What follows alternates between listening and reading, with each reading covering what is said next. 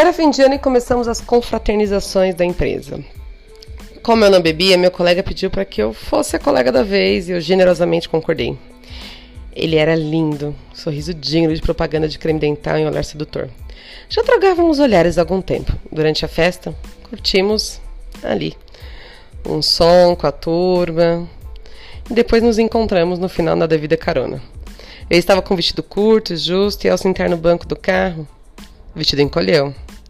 Ainda mais minhas pernas, que são grossas, torneadas.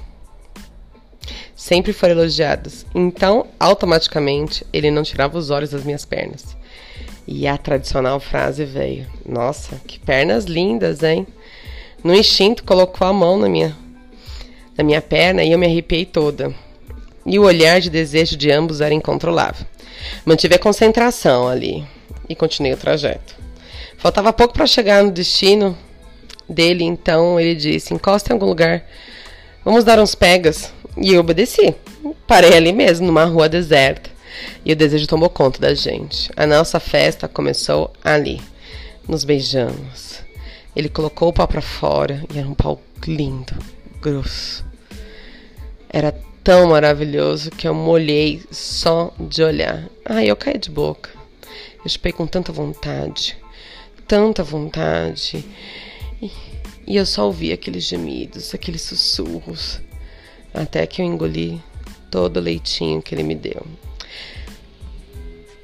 Logo depois, ele tinha que retribuir.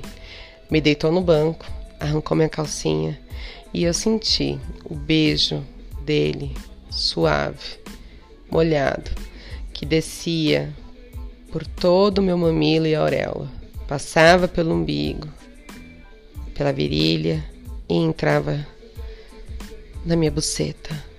Ali ele me chupou o suficiente para que eu gozasse. Logo em seguida, com os vidros totalmente embaçados, ele colocou o pau para fora e me penetrou. E ali ele começou a me bombar. Foram cinco, seis bombadas o suficiente para que tanto eu quanto ele gozássemos novamente. Estávamos ali, suados, estarrecidos de prazer. Nos vestimos e eu deixei ele no seu destino, na sua casa.